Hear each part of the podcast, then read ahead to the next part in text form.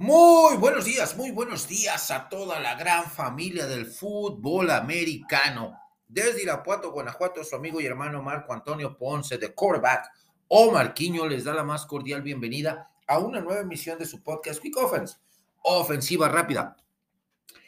Estamos a pocos días de que se dé a conocer el calendario de la temporada 2022-2023. Los mejores partidos, eh, el primer partido en, Black Friday después del Thanksgiving, el viernes posterior al Thanksgiving. Pues ya, vamos a ver qué partido se programa para esta fecha. Arranquemos rápidamente con el primer tema eh, de esta ofensiva, que tiene que ver con el, eh, la calificación, el draft grade de su servidor en lo que viene siendo eh, los, eh, para los Delfines de Miami el pasado draft, que pues eh, tuvieron solamente cuatro elecciones. Recordemos que el, pick de primera ronda les fue quitado como castigo por parte de la NFL tras hacer negociaciones fuera de tiempo con jugadores en activo y entrenadores en activo, refiriéndonos actualmente retirado Tom Brady y al eh, flamante entrenador en jefe en la actualidad de los Broncos de Denver, Sean Payton. Arrancó el equipo de Miami con un back defensivo, Cam Smith, de los Gallos de Pelea de South Carolina en la segunda ronda. Pues sí, eh, muchas necesidades del equipo de Miami. Creo que va a dar profundidad, aunque no tiene mucho sentido, pues Recientemente firmaron a Jalen Ramsey. Tienes a Sabian Howard también.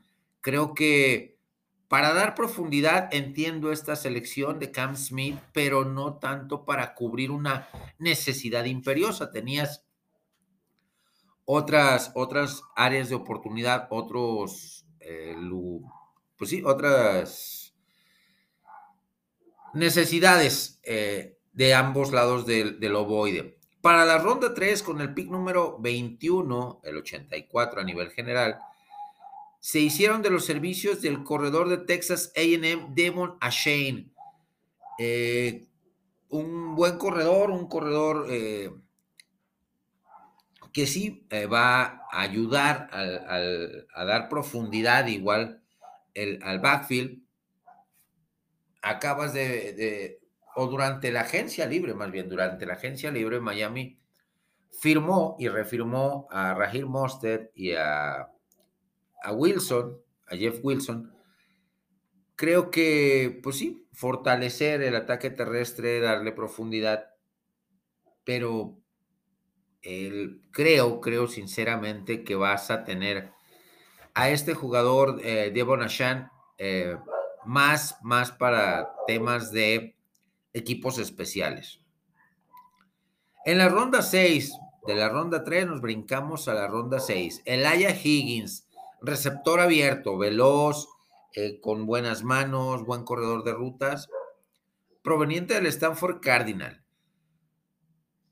Eh, también, o sea, una situación que no era una necesidad realmente imperiosa. El equipo de Miami creo que tuvo un draft eh, poco, poco cordial, un draft poco pensado.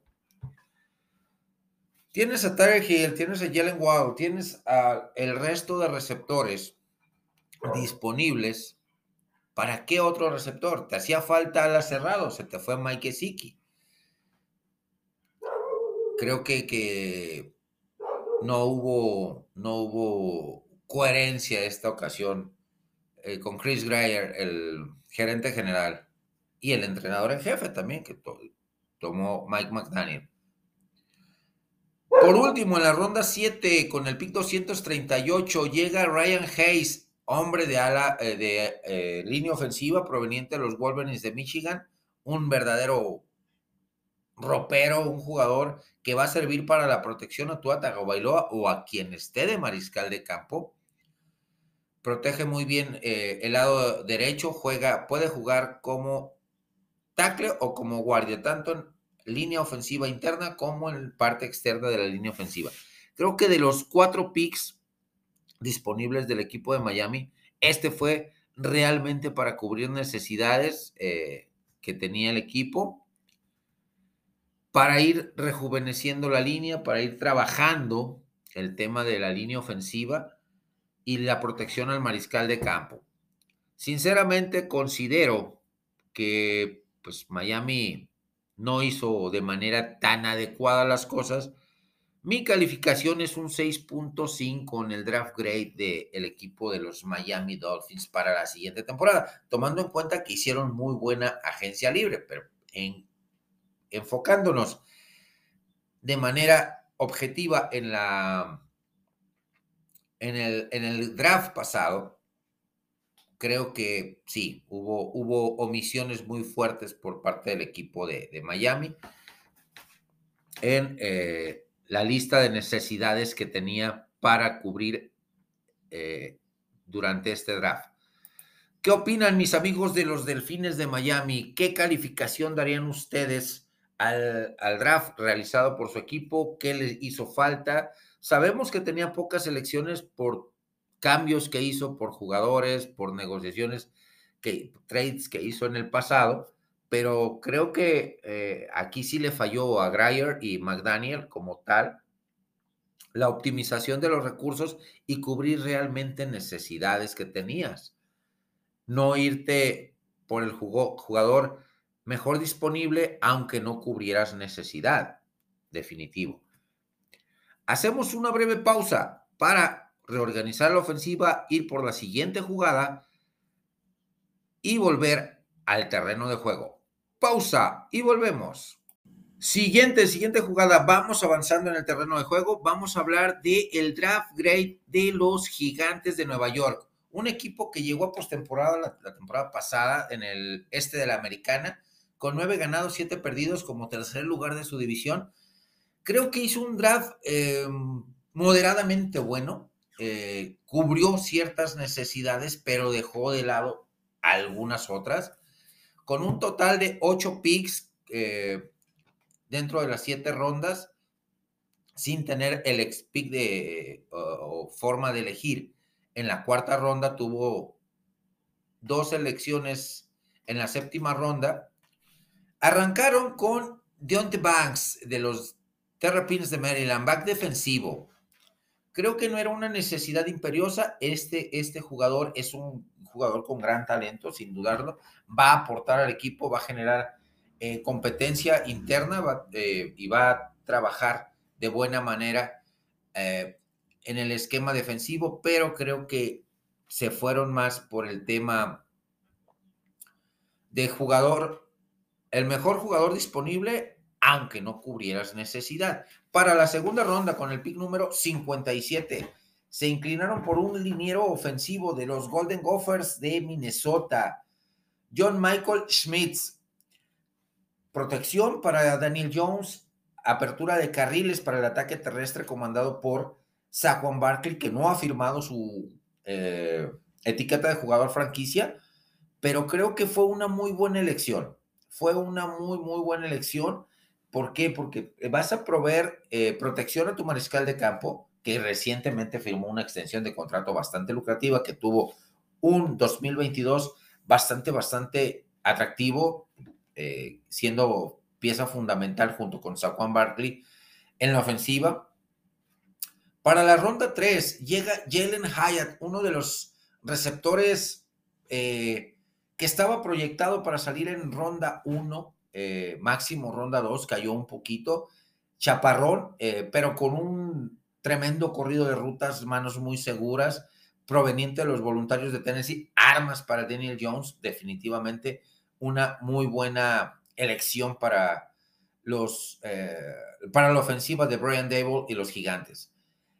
Para la quinta ronda, con el pick número 172, llega Eric Gray, running back de los Sooners de Oklahoma un jugador chaparrito, elusivo, de buenas manos, que eh, muy inteligente para leer huecos, eh, encontrar eh, el, hueco y explotarlo. Con un centro de gravedad muy bajo, por su misma estatura, creo que le va a venir bien un complemento para Saquon Barkley. en el ataque terrestre. En la ronda 6 llega Trey Hawkins de Old Dominion Monarchs, cornerback proveniente de los eh, Monarcas de Old Dominion, para dar profundidad eh, en la posición de cornerback, que si bien fue uno de sus puntos ciertamente débiles la temporada pasada, el equipo de los, de los gigantes, pero no ocupaba como tal eh, un, jugador como necesidad imperiosa. Ocupabas más un safety al cual no llegó, eh, no, fue drafteado como tal. Eh, para la ronda 6 tenían otro pick, el 218, el cual intercambiaron, el cual pues o se les pasó. Para la ronda 7 tuvieron dos picks. Llegó un liniero defensivo de los Patos de Oregon, Jordan Rayleigh, ayuda a la defensiva, que fue muy buena la defensiva de los... Eh, el, front seven de los gigantes de Nueva York, eh, pero sí ocupan profundidad y ocupan eh, generar un mejor nivel competitivo. Y con el pick 254 Llegó Gervarius Owens, back defensivo de los Cougars de Houston. Un safety, un safety libre eh, que va a ayudar a la defensiva. Creo que van a tener que trabajar con él. Tiene ciertos, ciertas áreas de, oportunidad las cuales tiene que cubrir definitivamente, considerando el tema de eh, la escasez de, profundidad en, esta área para el equipo de los gigantes. Pues yo, sinceramente, eh, eh, viendo estos picks y sabiendo que cubrieron el 60% de sus necesidades, no el 100%, yo les doy un 7.5 como calificación de primera impresión. Sabemos que esta generación de draft para todos los equipos tiene que ser evaluada dentro de dos o tres años para dar una calificación más verídica de acuerdo a si jugaron una cantidad importante de snaps eh, durante la temporada, si no se la pasaron lesionados, si no tuvieron un bajón de juego, si no cambiaron en estos primeros tres años de, de, de gestión como jugadores profesionales de equipo. Así que, aficionados de los gigantes, hermanos, ¿qué calificación dan ustedes al draft de su equipo? Leo y escucho sus comentarios en mis diferentes redes sociales. Hacemos una nueva pausa en el programa, reorganizamos ofensiva y regresamos. Seguimos avanzando en el terreno de juego. Siguiente, siguiente jugada. Vamos a hablar del draft grade de Los Ángeles Rams, un equipo que se puso en oferta después de haber obtenido el campeonato y haber sido eh, a, un par de temporadas, perdón, después de haber sido el peor campeón defensor del Super Bowl en la historia, sin clasificar a postemporada en la temporada posterior a su campeonato, eh, les dio campeonitis aguda, con cinco ganados, 12 perdidos, tercer lugar de la NFC Oeste. Pues definitivamente, pues se les fueron piezas importantes, Bobby Wagner, Jalen Ramsey, Allen Robinson, que no encajó jamás en el equipo, eh, pero pues supieron moverse, supieron cubrir las necesidades que tenían en ofensiva, en defensiva, cubrieron el 100% de sus necesidades. Es uno de los grandes ganadores del, del draft pasado. No tuvieron pick en la primera ronda. Con dos picks en la tercera, dos picks en la cuarta, tres picks en la quinta, Cuatro, cuatro picks en la quinta, perdón. En la sexta tuvieron también tres picks y tres, tres más en la séptima. Estos agarraron oferta. Un total de 15 picks. El, el equipo de, de los Rams pues van a reinventarse con los jugadores veteranos que tienen a un Cooper Cobb, Aaron Donald, que van a servir como puente para esta generación de jugadores y empezar a, a foguearlos. En la ronda 2, con el pick número 36 global, llega Steve Ávila, centro de las cuernos, las ranas cornudas de TCU, de la Universidad Católica de Cristiana de Texas, perdón, Cristiana. Pues un muy buen pick, cayó demasiado Steve Ávila, estaba proyectado para la primera ronda, pero creo que va a ser un aporte importantísimo para la línea ofensiva de los, eh, de los Rams de Los Ángeles. En la ronda 3, con dos picks, el 77 y el 89 respectivamente, tomaron a dos jugadores de, área defensiva para cubrir necesidades como tal. Primero al linebacker de los voluntarios de Tennessee, Byron Young, y eh, enseguida a Kobe Turner, tackle defensivo de los demonios diáconos de Way Forest. Dos jugadores jóvenes para ir reinventando este equipo, para ir eh, hacer una reingeniería, una reestructura total de este equipo de los Rams de cara al futuro. Eh, creo que pues hicieron muy bien. El equipo de los Rams al tomar estos jugadores, tomando en cuenta la gente que se les fue tanto en la, línea frontal defensiva como en la posición de apoyadores. Para la ronda 4 tuvieron dos picks, uno lo intercambiaron. Con el pick 128 arriesgaron demasiado, siento aquí, quiero conocer su punto de vista, amigos de los Rams, al draftear a Stetson Bennett mariscal de campo de los bicampeones Georgia Bulldogs, un jugador con el cual hay que trabajar demasiado, muy parecido en su estilo a Matthew Stafford, de pasador de bolsillo, más chaparrón que Matthew Stafford, 1,79 eh, de estatura, con el cual hay que trabajar el tema de el juego de piernas, trabajar el tema de eh, mecánica de brazo, y paciencia a la hora de soltar el balón. Eh, llega tarde, como lo, he mencionado en otros programas anteriores, en programas anteriores. Stetson Bennett pues, va a cumplir 26 años iniciada la temporada, cuando ya con 26 años tenemos a Lamar Jackson, tenemos a Patrick Mahomes, ya dos veces campeón del Supertazón, tenemos a jugadores como eh, Joe Burrow, como Bailoa, que ya están afianzados en la liga. Sí, va a ser suplente, va a ser suplente Bennett, va a comer banca un buen ratito, pero creo que llega tarde, insisto, llega tarde a la NFL. Además de que tiene ciertos problemas de eh, conductas extradeportivas, como lo, que enfrentó en, en la universidad. Para la ronda 5, con cuatro picks, cuatro picks en la ronda 5 agarraron la oferta, agarraron el buen fin. Se traen a otro linebacker de Appalachian State, de los montañeses de Appalachian State, Nick Hampton, un, jugador que va a, aportar mucho en la presión del mariscal de campo, de frenar el ataque terrestre, tiene muy buenos argumentos, creo que va a proveer, a proveer profundidad y competencia con eh, Byron Young también, o se van a acompañar como tal, y va a ayudar. Eh, otro liniero ofensivo de muy buenas eh, hechuras, con el pick número 174 llegó Warren McClendon de los Bulldogs de Georgia. fortalecer línea ofensiva, que fue uno de sus peores cocos la temporada pasada para los Rams.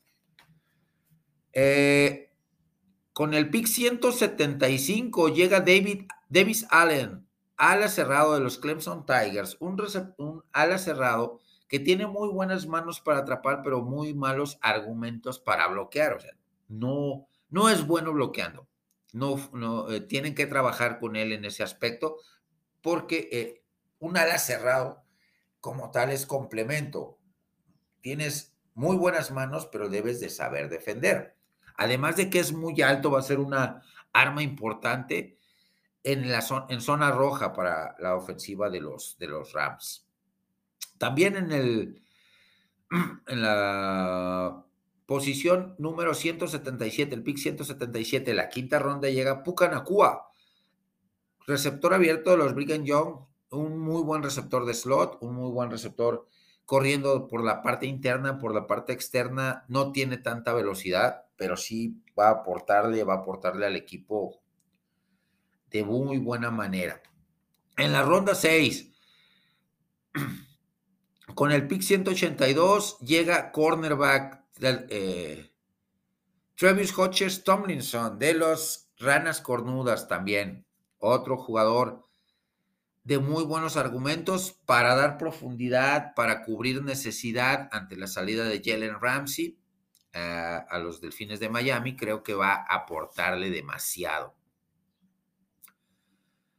También en la ronda 6, con el pick 189, O'Shawn Mathis, ala defensivo de Nebraska, de los Cornhuskers, los recolectores de maíz. Creo que es un jugador que va a aprenderle mucho a Aaron Donald, que va a ayudar mucho, eh, va a ser un eh, prácticamente el heredero de Aaron Donald. Aaron Donald ya con 35, prácticamente 36 años, creo que ya está viviendo la parte final de su carrera y pues hay, hay que traer un jugador de refresco, un jugador joven que pueda aportar, que pueda ser, es, eh, hacer esa transición y no se haga tan pesada hacia el futuro inmediato. En el mismo eh, ronda 6, Zach Evans, running back de All Miss, de los rebeldes de All Miss. Competencia directa para Cam Akers, que tuvo una temporada de muchos altibajos en 2022. Las lesiones no lo dejaron, el bajo rendimiento, el tema de la línea ofensiva que sigue siendo un tema no, no menor. Así que va a ayudar eh, este corredor al tándem de corredores. En la ronda 7 con el pick 223, Ethan Evans de Wingate Bulldogs, una universidad pequeña, un punter, creo que pues también, o sea, eh, sumar, eh, va a sumar a, los equipos especiales, este chavo creo que tiene, tiene argumentos. Con el pick 234 llega Jason Taylor, safety de los Oklahoma State Cowboys. Profundidad a la defensiva secundaria, sin dudarlo sin dudarlo, un, pick bastante inteligente. Y con el pick 259, el Mr. Irrelevant de esta generación, pero que creo que va a dar mucho de qué hablar, tackle defensivo de los Rockets de Toledo, de John Johnson.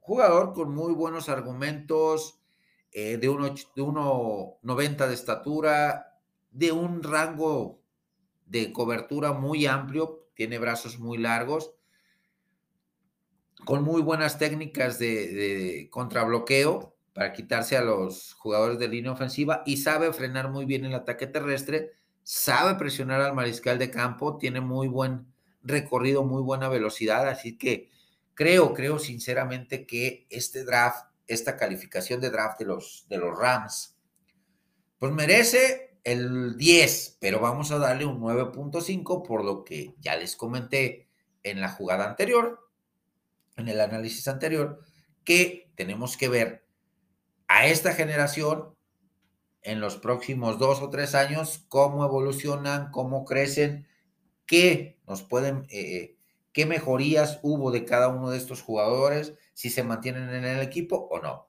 Amigos de los Rams, del equipo carnero, ¿Ustedes qué calificación le darían al, draft de su, equipo? ¿Qué les hizo falta draftear? ¿O eh,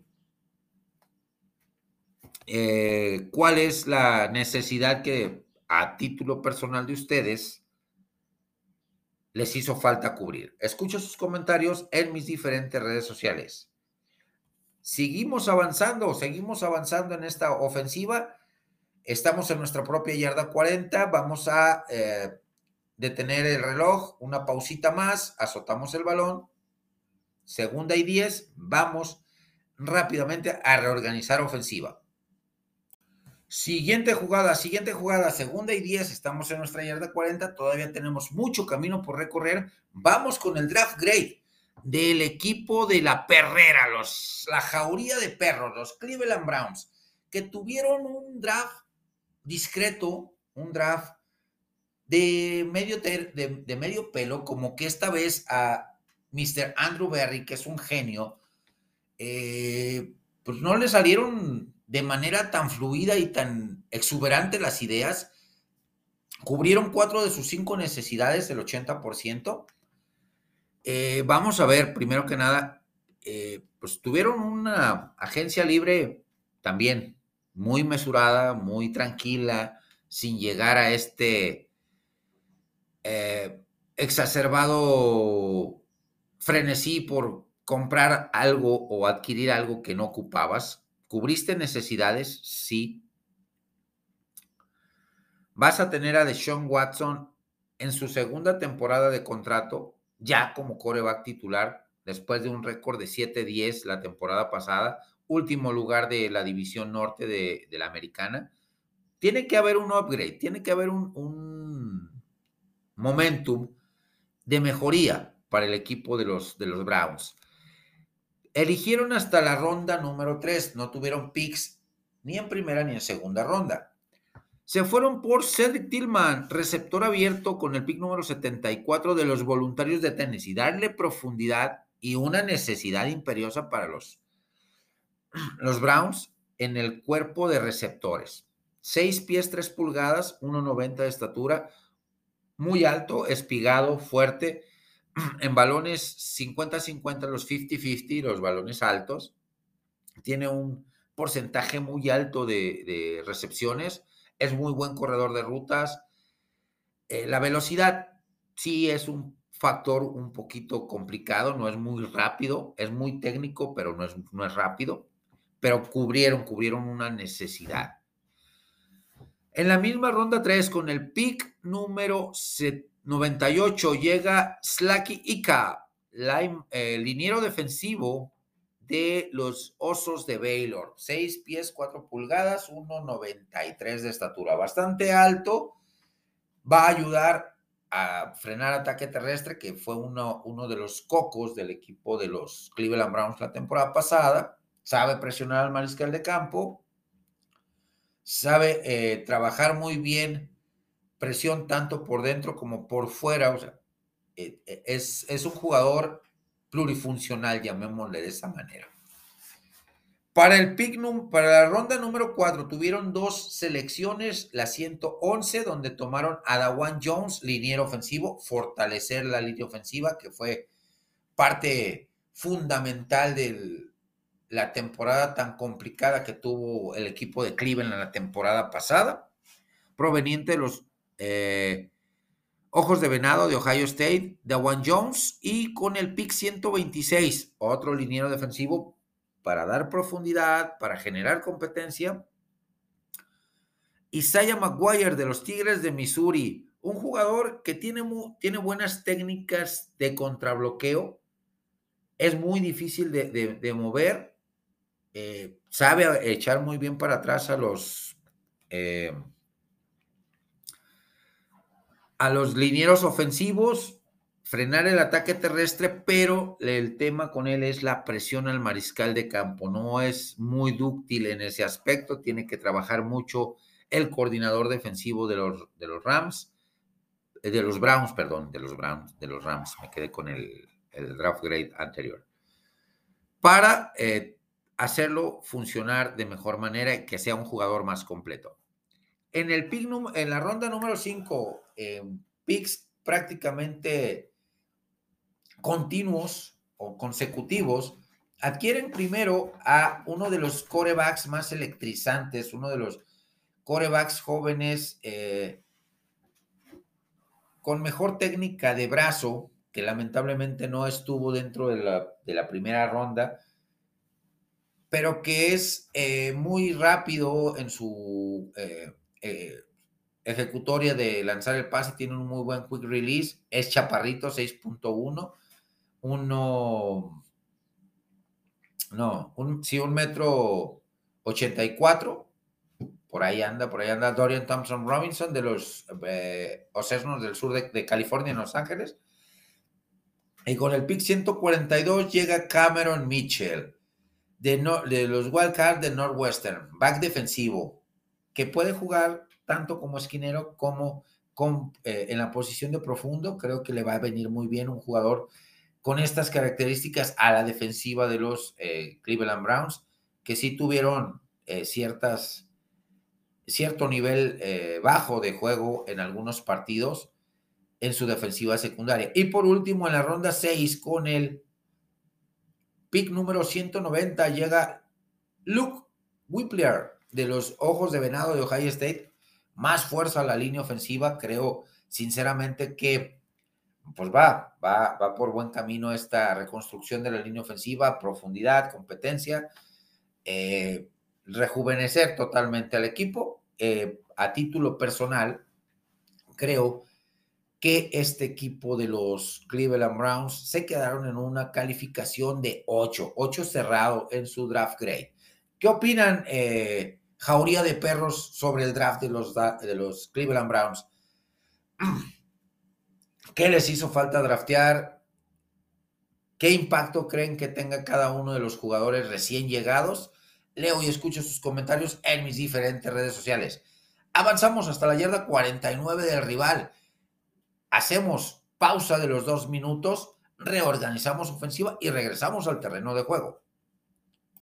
Siguiente jugada, estamos en la yarda 49 del rival, todavía tenemos dos tiempos fuera disponibles, tenemos eh, que avanzar 49 yardas, obviamente, para darle la vuelta al marcador, vamos perdiendo por tres puntos, vamos con el draft grade del el equipo de los New Orleans Saints, un equipo que bajita la mano, que eh, de manera muy discreta hicieron un muy buen draft.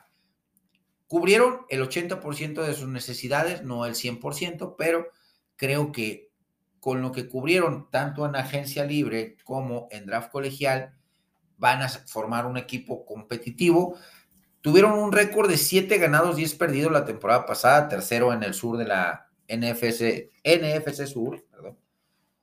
Arrancamos, tuvieron el pick número 29 en la ronda número 1, el pick número 29 global, y obtienen a Brian Breeze, eh, tackle defensivo de los Clemson Tigers, una muralla totalmente, alguien que sabe presionar muy bien al mariscal de campo, que sabe frenar muy bien el ataque terrestre, así que una muy, muy buena adición, aunque para muchos era la segunda opción, había otros tackles defensivos de mejor calidad disponibles, pero creo que va a ser un jugador que va a impactar de inmediato a la defensiva.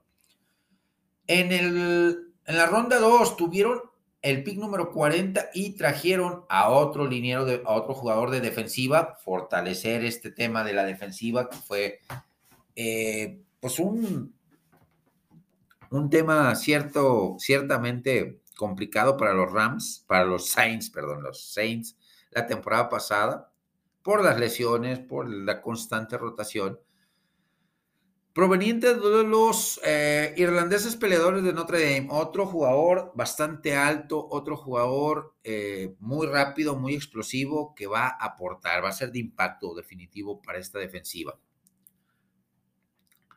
En la ronda número 3, con el pick número 71, Kenry Miller, un corredor eh, de 1,80 de estatura, eh, bastante fuerte, con, eh, de, muy buenos argumentos, tomando en cuenta todo el tema que está detrás de Alvin Camara, el, gran superestrella de este equipo, y, también tomando en cuenta que lo que hay detrás de Alvin Camara, pues no hay, no hay una, una certeza con estos jugadores va a aportar eh, eh, desde el primer momento, va a ser un jugador que puede jugar fácilmente los tres downs, tiene muy buena corpulencia, es rápido, es fuerte, eh, puede salir a, los pases de, de, válvula de escape de muy buena manera, muy buen bloqueador también para la protección al mariscal de campo. En la ronda 4 tuvieron dos picks el 103 arrancando el primer pick de la cuarta ronda, un liniero ofensivo, proveer protección y seguridad a el coreback, en este caso Derek Carr, recientemente llegado, proveniente de, las Vegas Raiders, un jugador con muy buenas, muy, muy buenas técnicas de bloqueo, tanto en protección de pase como en generación de bloqueos eh, y huecos para el ataque terrestre.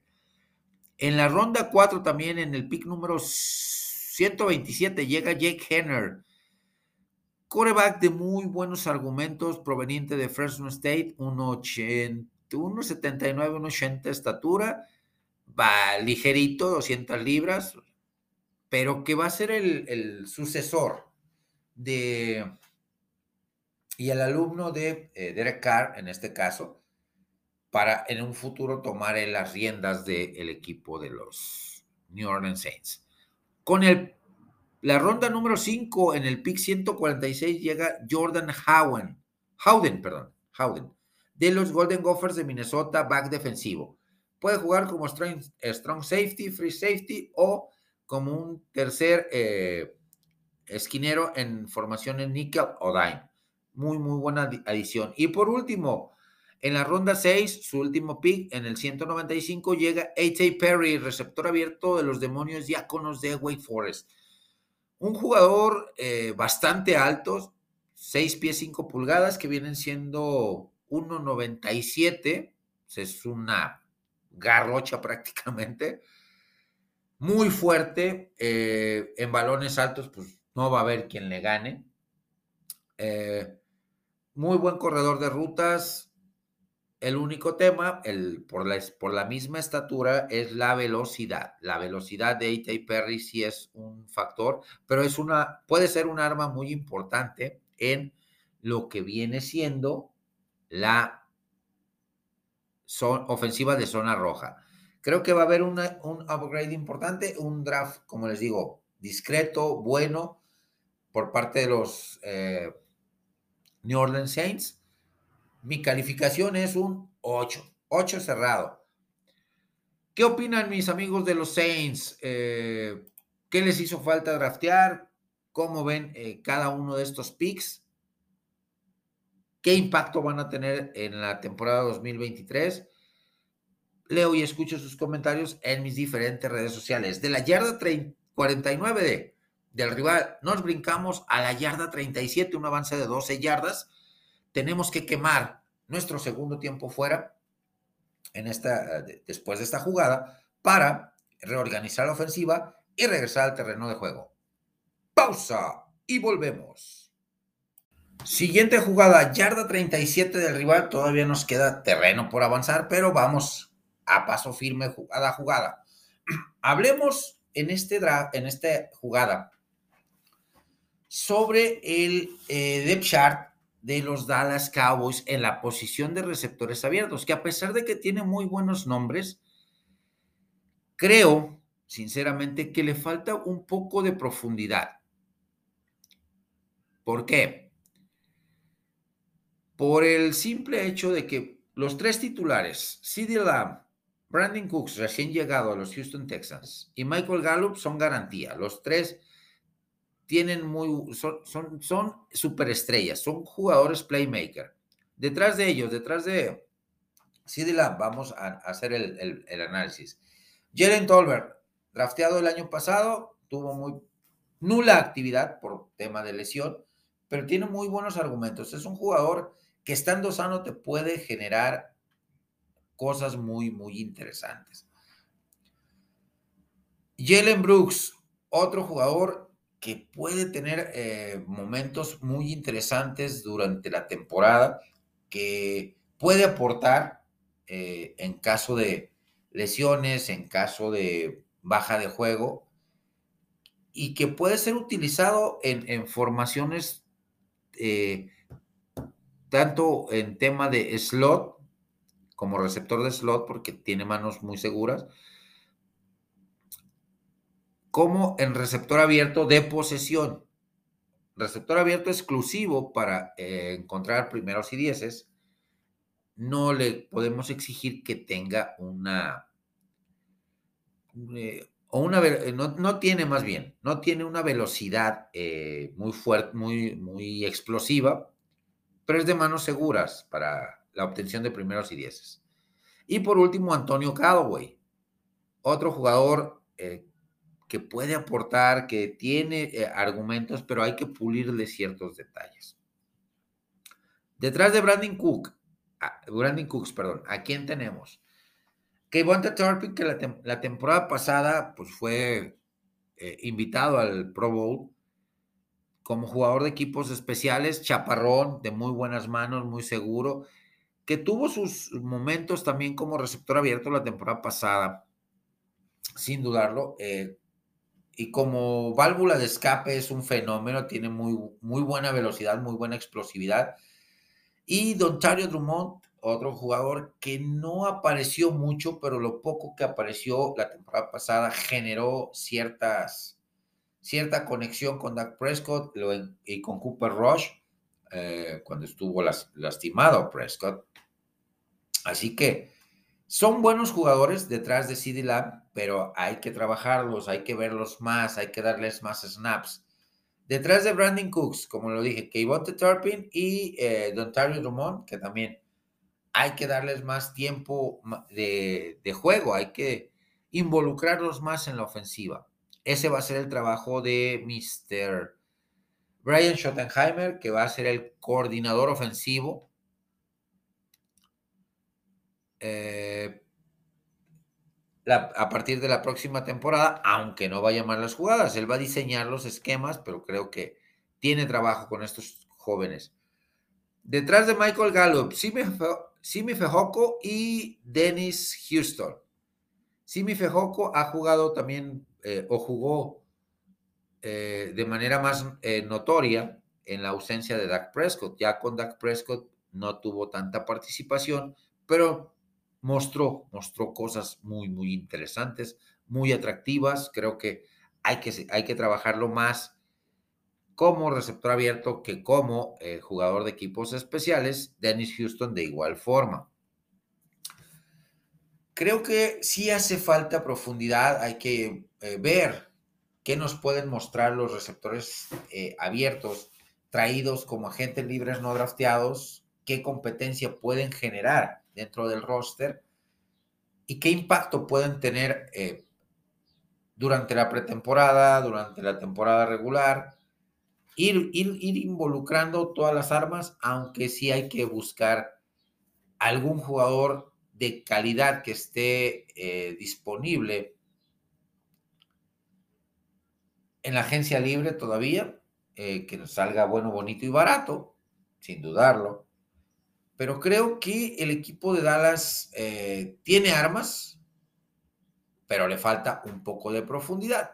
Definitivamente, si habría que calificar este depth chart de receptores abiertos eh, sin involucrar las, las alas cerradas y corredores que también reciben pases, creo que sí hay, sí hay, sí hay material bueno, pero no con suficiente profundidad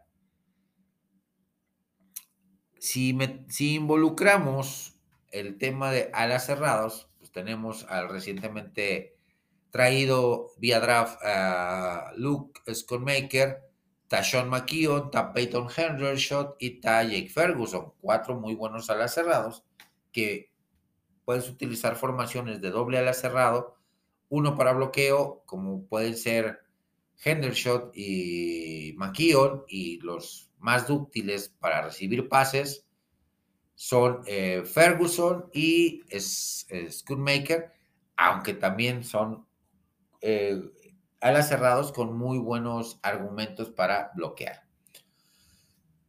Y obviamente en el ataque terrestre tenemos eh, a Tony Pollard, Malik Davis, Ronald Jones y Deuce Bond, también drafteado en la sexta ronda, proveniente de los Wildcats de Kansas State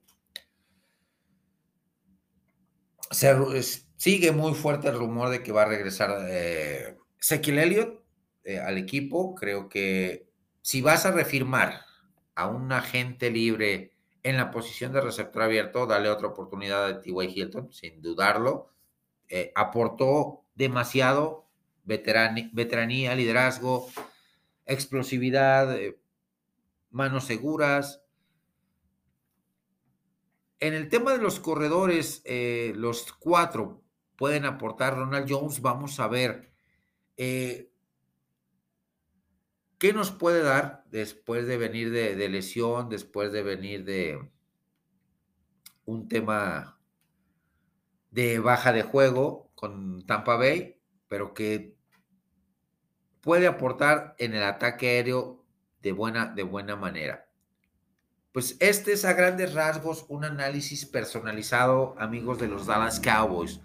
¿Qué les parece a ustedes el depth chart que tenemos ya involucrando las otras dos posiciones eh, en el circo aéreo, que es ala cerrado y que es corredores? Dando una calificación, yo daría un 8.5 a este depth chart. Si necesitamos mayor profundidad, si necesitamos como tal eh, refirmar a T.Y. Hilton o traer a alguien de la agencia libre más joven, eh, definitivamente. Y también ver qué trae eh, los receptores firmados como agentes libres no drafteados. Escucho esos puntos de vista, mis amigos y familia de los Dallas Cowboys de Azul y Plata, en mis diferentes redes sociales sobre este tema. Hemos avanzado de la yarda 37 a la yarda 24. Un muy buen avance tenemos que azotar el balón, nos queda un minuto 20 en el reloj para seguir generando eh, yardas que nos pongan a tiro de piedra para anotar y darle la vuelta al marcador. Pausa y volvemos. Yarda 24 del rival. Estamos cada vez más cerca de la zona de anotación. Vamos rápidamente con el siguiente tema. Todavía tenemos un tiempo, un tiempo fuera disponible, pero hay que seguir, hay que seguir avanzando rápidamente en este segundo y diez, desde la yarda 24, hablemos de las ligas primaverales, de la XFL, que recientemente terminó temporada regular, pero está el juego de campeonato el próximo domingo entre los eh, Arlington Renegades, con récord de cuatro ganados, seis perdidos, contra los DC Defenders, con récord de 9-1. El gran favorito, sin dudarlo, se llama DC Defenders, pero los Renegades vinieron jugando de menos a más, a pesar del récord que es muy engañoso. Empezaron perdiendo cuatro partidos, pero cerraron ganando seis. Eh, o sea, eh, una temporada que inició de menos a más, con un Luis Pérez, coreback de, origen mexicano, de ascendencia mexicana, que tuvo un muy buen cierre de temporada, su ataque terrestre también, su defensiva cerró de mejor manera. Y pues hablar de los DC Defenders es hablar totalmente del equipo más dominante de que solamente tuvo una derrota, una ofensiva comandada por Jordan Tamu eh, de muy buena manera, buenos receptores, buen ataque terrestre, muy buena línea ofensiva. Va a ser un partido equilibrado, sin dudarlo, este partido de, la, de campeonato de la XFL en su tercera reedición. Pero eh, el tema importante aquí es que tanto la XFL como la USFL, una de propiedad de Disney y ESPN, y la, XFL y la USFL, provenien, eh, eh, que, cuyo dueño o socio mayoritario es eh, la cadena Fox Sports y CBS, pues están pensando en 2024, 2025, 2026, expandir cada uno de sus proyectos a 10 equipos cada uno, actualmente son 8. Me parece una muy buena idea traer de regreso a mercados como San Diego, como Charlotte, como Salt Lake City, como Oakland, como eh, Maryland, etcétera. O sea, eh, hay mucho, muchas eh, ciudades que pueden ser sede tanto en la USFL como en la XFL, en esta posible expansión de 8 a 10 equipos por, por liga.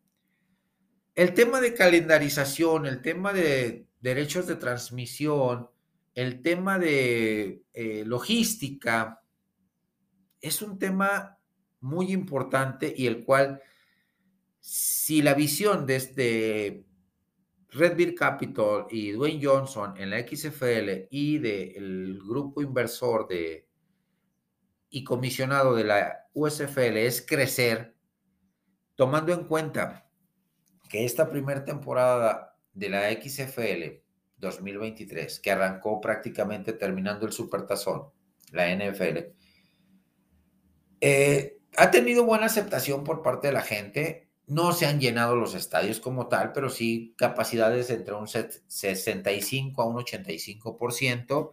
Los ratings de televisión también han sido buenos, sin llegar a, grandes ratings, a ratings eh, eh, exorbitantes, eh, desbordantes, como para pensar que ha sido todo un, que ha sido una bomba, una explosión. Es un proceso.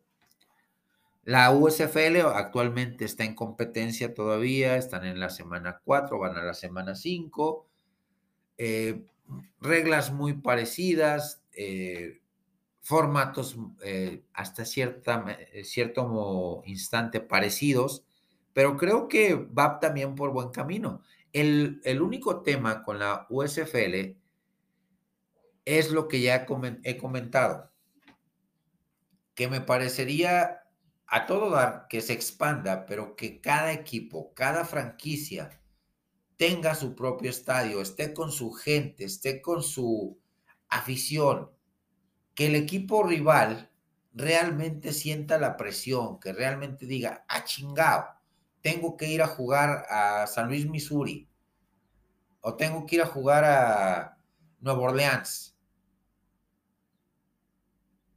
Y sientan esa presión Situación que sí tiene el equipo de, o, el, equipo de la XFL. Cada franquicia genera sus ingresos para beneficio de la liga, pero para beneficio también del equipo, beneficio de la afición, de la gente que le gusta, que trabaja, que vive del fútbol americano. Los vendedores de souvenirs, los vendedores de los tickets, eh, de comida, todo, todo lo que rodea a esta industria del fútbol americano. La USFL, al contrario, no tiene todo este tipo de situaciones. Expandir las dos ligas significa empatar eh, juegos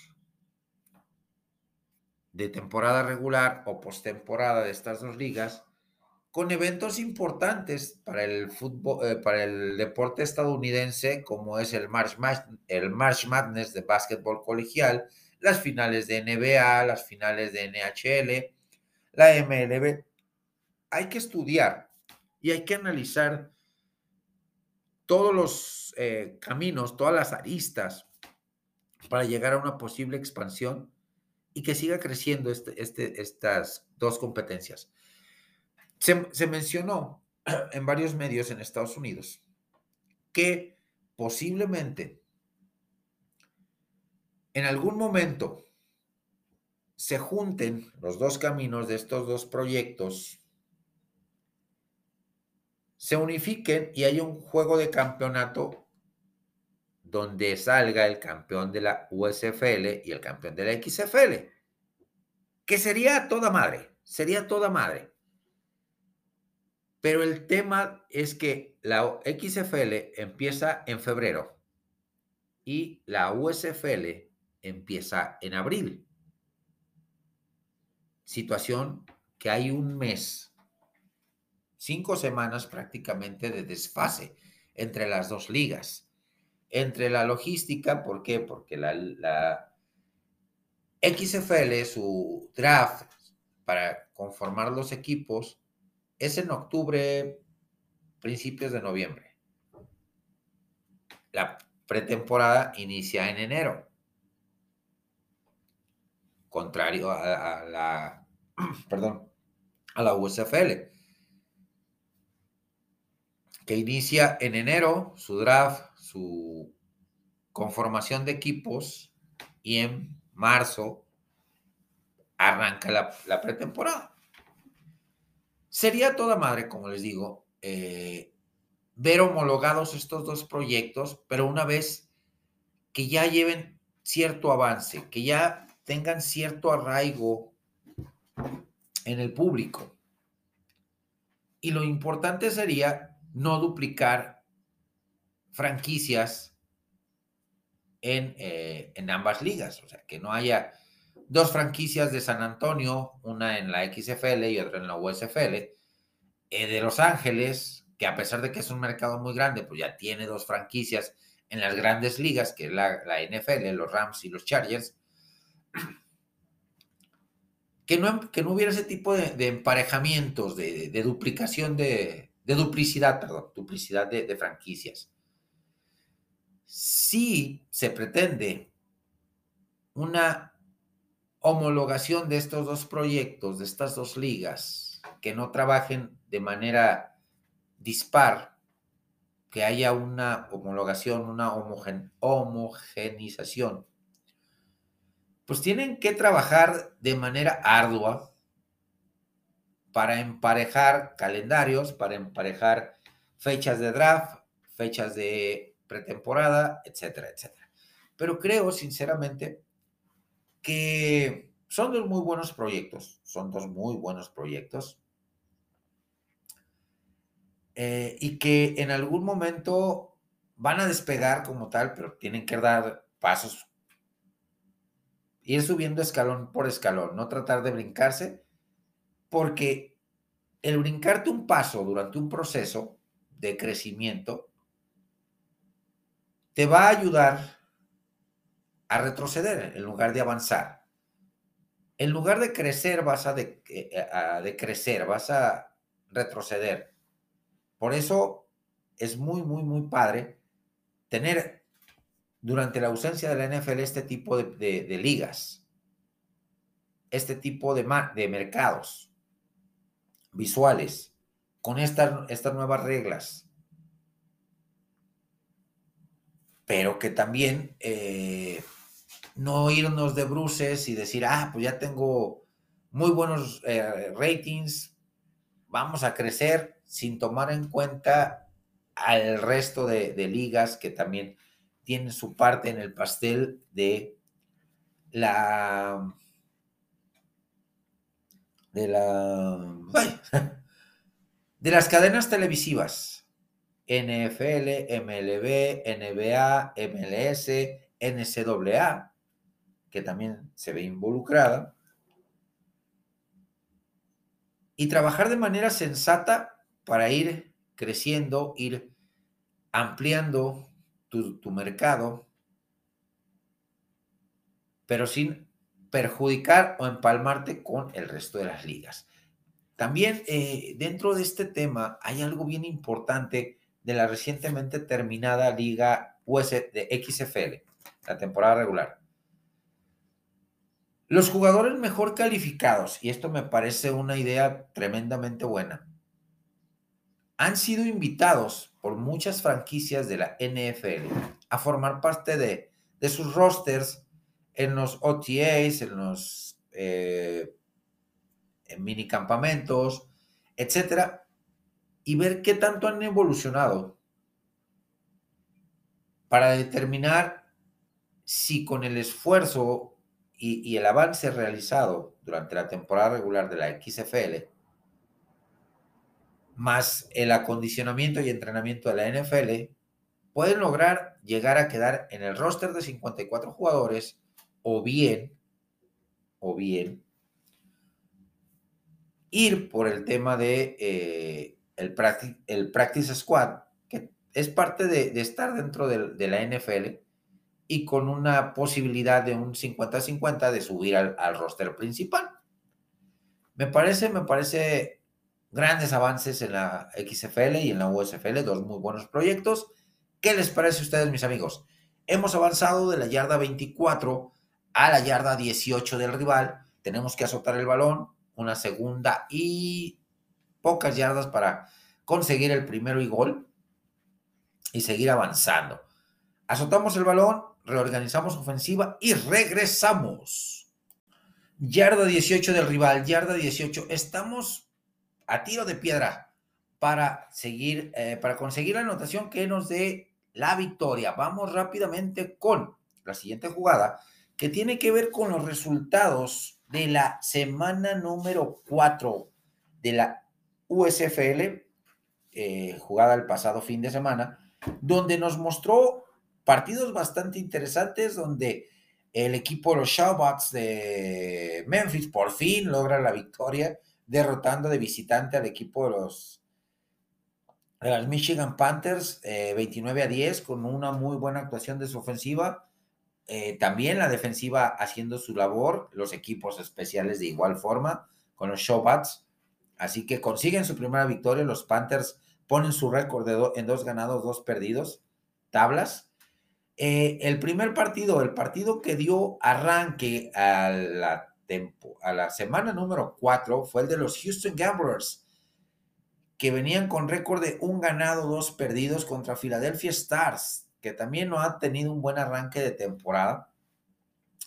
Fue un partido donde los Gamblers, con una defensiva que provocó muchos errores en la ofensiva de los, de los Philadelphia Stars, que estuvo constantemente asediando, presionando y capturando a Case Cocus, mariscal de campo de Filadelfia, pues obtienen la victoria eh, por 41 eh, puntos a 16. En los juegos del día domingo, los eh, Breakers de New Orleans se mantienen invictos, cuatro ganados, cero perdidos, un equipo muy balanceado, un equipo con muy buen coreback, con muy buen cocheo, receptores abiertos también de muy buenas manufacturas, backfield, defensiva, estrategia, táctica, todo, todo está eh, de, manera muy, muy bien.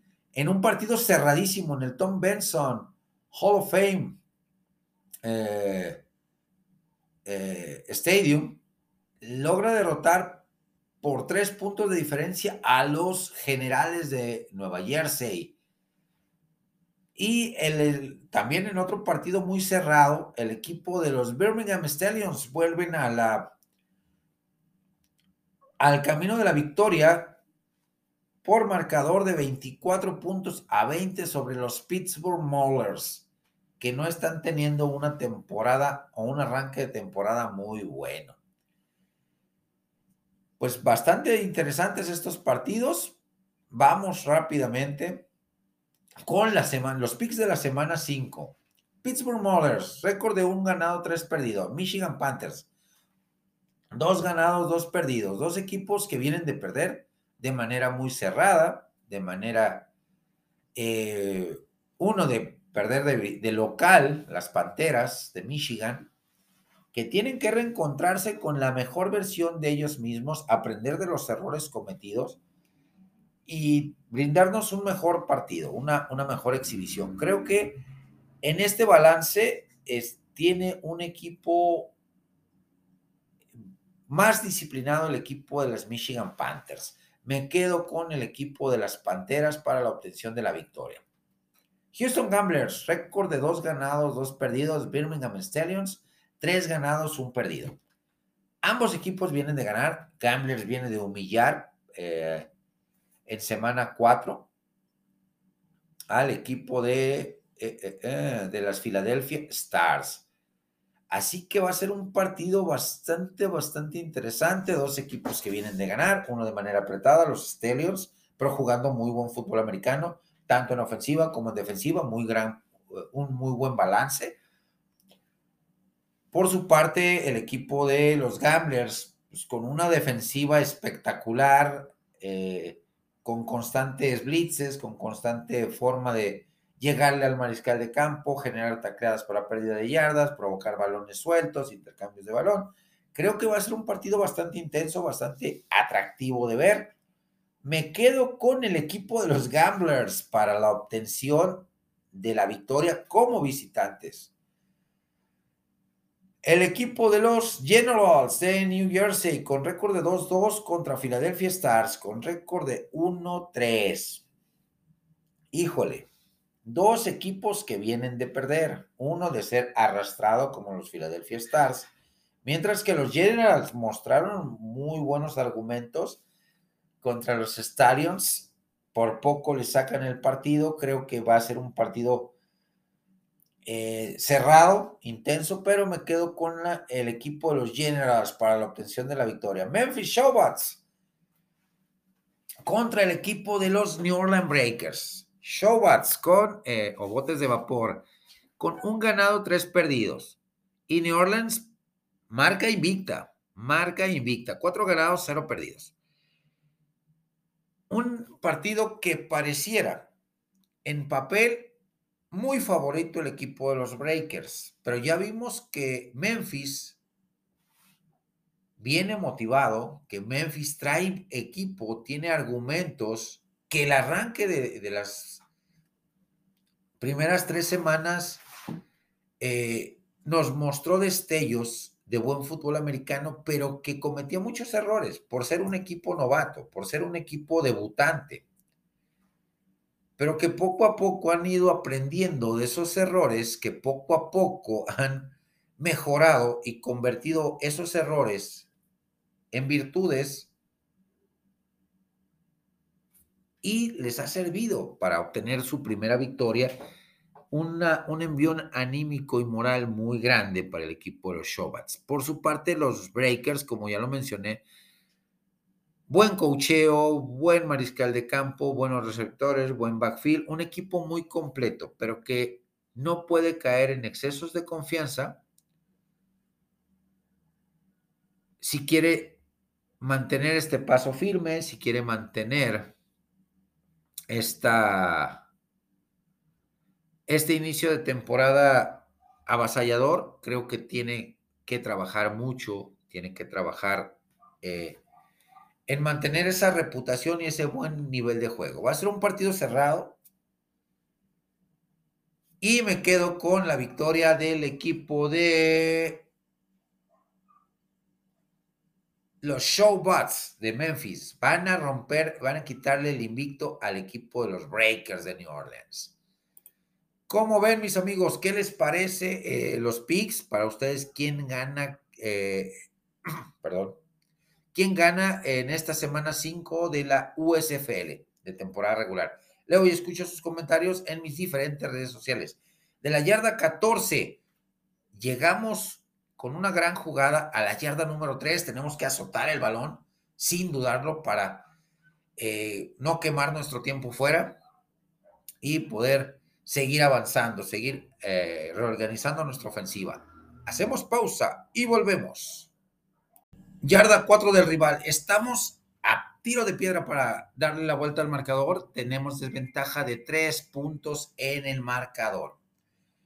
Vamos con el análisis, los resultados y los picks de la LFA en picks, eh, resultados, perdón, de la semana número 9 y picks de la última semana, la semana número 10, ya los equipos están buscando afanosamente mantenerse en los lugares de postemporada para buscar el campeonato que se llevará a cabo en Chihuahua el día 10 de junio de este año, el Tazón México número 6, en su sexta edición. La semana 9 nos trajo cinco partidos bastante intensos. En la mayoría de, estos cinco partidos se superaron los 30 puntos eh, de los rivales, o sea, de alguno de los dos equipos o de los dos equipos superaron los 30 puntos anotados. Arrancamos con el, el juego que significaron los galgos contra fundidores. El actual equipo campeón pues buscando mantenerse en ese standing y refrendar el título, logra una importante victoria aplastante sobre los galgos por marcador de 40 puntos a 13. Pues eh, definitivamente el equipo de fundidores en plan grande quiere refrendar su título obtenido la temporada pasada. El juego entre Reds y Reyes, un partido intenso, dramático, espectacular, viniendo de atrás el equipo de Reyes, obtiene la victoria 42 puntos a 37 sobre el equipo de Reds. Gallos Negros contra Jefes de Ciudad Juárez. Dos equipos que han tenido una temporada realmente para el olvido, realmente para el olvido. Jefes se justifica porque es su primer temporada, pero Gallos Negros, actual subcampeón de la LFA, tener una temporada con tantos altibajos o mostrar tanta irregularidad le ha costado. Un partido cerrado, un partido intenso, a pesar de que los dos están por la calle de la amargura, pero obtiene la victoria el equipo de los Gallos Negros 37 puntos a 30. En el otro duelazo, otro juego espectacular, el equipo de Raptors venía con todos los argumentos, toda la gana, toda la energía de quitarle lo invicto al equipo de caudillos de Chihuahua. ¿Qué, qué creen? Pues no sucedió, no sucedió porque caudillos jugando y apegándose a ese, ese espíritu guerrero, ese espíritu combativo, viniendo detrás, obtienen la victoria 39 puntos a 36 en otro partido realmente espectacular.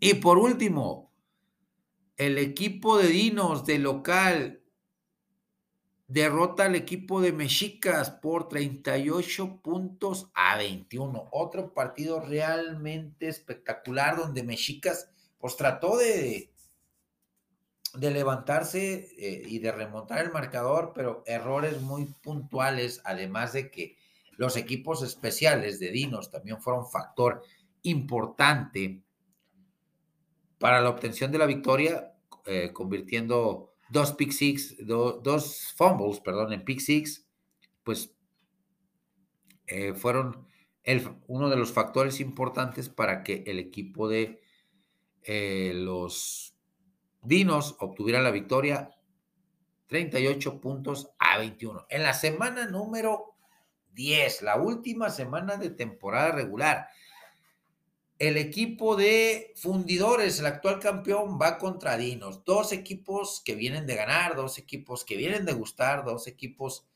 que vienen de tener buenas exhibiciones ofensivas, buenas exhibiciones defensivas, así que va a ser un partido de pronóstico reservado. El próximo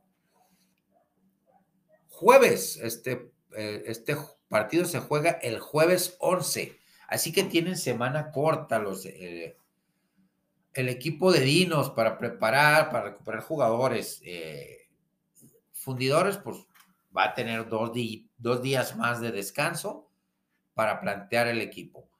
En duelo chihuahuense, Caudillos, que va por la temporada perfecta, se enfrenta al equipo de jefes de Ciudad Juárez un equipo de jefes de Ciudad Juárez que, como les he mencionado, pues vienen de, de, una temporada complicada, de muchos aprendizajes. Creo que va a ser un duelo a favor de caudillos y obtienen la temporada perfecta. Galgos contra Reds. Galgos viene de ser humillado por fundidores, 40 puntos a 13. Reds viene de un partidazo contra el equipo de Reyes, donde lamentablemente cayó derrotado dos equipos que vienen de la misma realidad, pero con exhibiciones muy diferentes, eh, muy eh, diametralmente opuestas las dos exhibiciones de los dos equipos.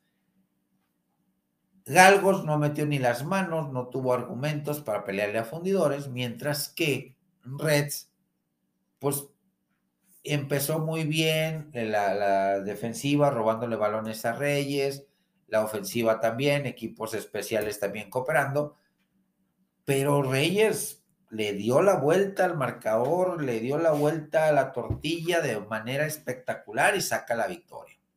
Este partido lo gana el equipo de Reds. Raptors contra Mexicas. Mexicas viene de perder. Cometió muchos errores a pesar de que dio muy buen partido pero los errores fueron factor importante, los goles de campo bloqueados y regresados, los pick six, etcétera, etcétera.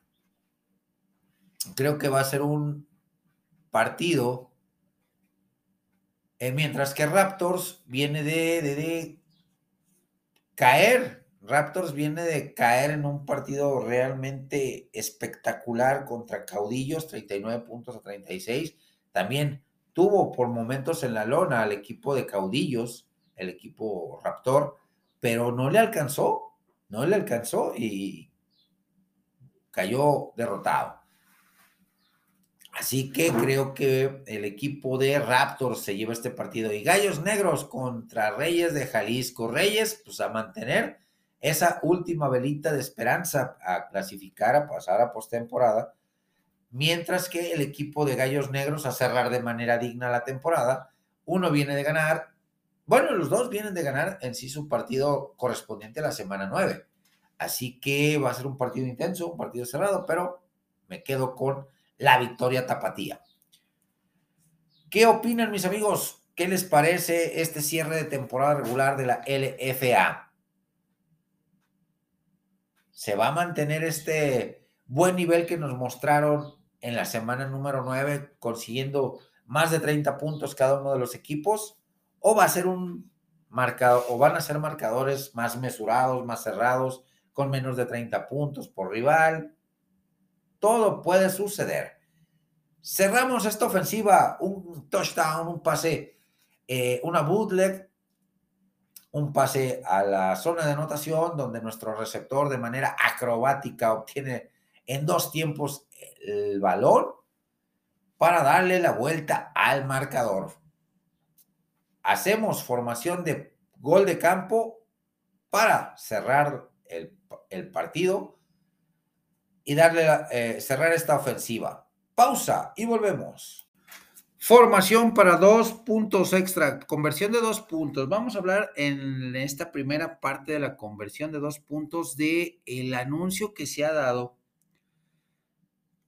por parte de la NCAA en su categoría fútbol americano. ¿Por qué? Porque pues viene un espectáculo bastante interesante a partir de 2024, la Pac-12, una de las conferencias del Power Five, ha anunciado que va a tener partidos de temporada regular de equipos de su conferencia en la ciudad de Monterrey, México, en el BBVA, el gigante de acero. Una noticia bastante interesante, ¿por qué? Porque eh, si bien eh, el fútbol americano colegial aquí en México tiene un arraigo muy grande, eh, eh, un gran nicho de afición de los equipos estadounidenses, grandes aficiones de los Seminoles de Florida State, los Lagartos de Florida, los UCLA Bruins, los Cardenales de Stanford y los Ojos de Venado, Georgia, etcétera, etcétera. Creo que traer el espectáculo, toda la parafernalia, toda la eh, el circo que, es, eh, que es esta industria del fútbol americano colegial a nuestro país, hijo de su madre, es algo espectacular. Vamos a ver cuáles son los equipos que van a llegar a la... perdón, ¿Qué equipos son los que van a jugar aquí en México del Pac-12? Veremos qué nivel de fútbol americano tenemos. El fútbol americano colegial de México, la UNEFA, tiene muy buen nivel. No le pide nada a la, a la NCAA, pero NCAA es, es otro rollo, es otro rollo en cuanto a todo, estructura, en cuanto a pasión, todo, todo, todo. Sí está un escaloncito abajo Onefa como tal, eso es un hecho, pero creo que eh, traer este tipo de, espectáculos, tomando en cuenta que no vamos a tener juegos de fútbol americano en el Estadio Azteca de la NFL esta, esta temporada por temas de periodo de remodelación, por ser sede en 2026 de 10 partidos de la Copa del Mundo, del Pambol, Creo que traer eh, este tipo de espectáculos es muy bueno, muy satisfactorio. La gente va a responder de muy buena manera. Eh, así como hemos respondido la, la, gran afición a la NFL cuando ha venido, así va a responder la afición del fútbol americano colegial a los equipos que lleguen a estar presentes en la eh, en el gigante de acero de la de BBVA. También se habla eh, dentro de este proyecto de Pactual juegos en la Ciudad de México, aunque son las logísticas de traslado, de todo, todo lo que conlleva traer este tipo de eventos, pues sí sería a todo dar, pero hay que analizarlas a fondo, hay que eh, meterte minuciosamente a, este tipo de temas para que todo salga a pedir de boca, que todo salga de manera exitosa y no, hay, no dejar cabos sueltos. Y por último, eh, la segunda parte de esta conversión de dos puntos tiene que ver con las ligas tanto europea como canadiense. Ya llevaron a cabo sus draft, ya llevaron a cabo su, están ahorita con periodos de agencia libre y eh, eh, training camps para iniciar en el próximo mes de junio sus respectivas competiciones, que también son bastante, bastante interesantes de seguir, bastante atractivas. Y pues con esto, con esto despido eh, este, esta emisión,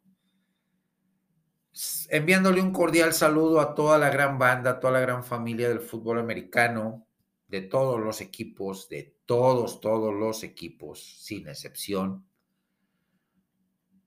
Saludos cordiales a mi hermano David Armero de España, a eh, Mario Lorenzo también de España, a Fernando Fumagali de Argentina, a Oscar Méndez de Durango, Salvador Cobi, Edgar Sánchez, Alexis, Rosa, a toda la gran familia de los eh, Dallas Cowboys, de los 49 de San Francisco y de todos, todos, todos, todos los equipos de la NFL, NCAA, LFA, USFL, XFL. Hay que disfrutar el fútbol americano, que es una pasión que es un amor incondicional a este deporte, a esta disciplina formativa. Hasta la próxima.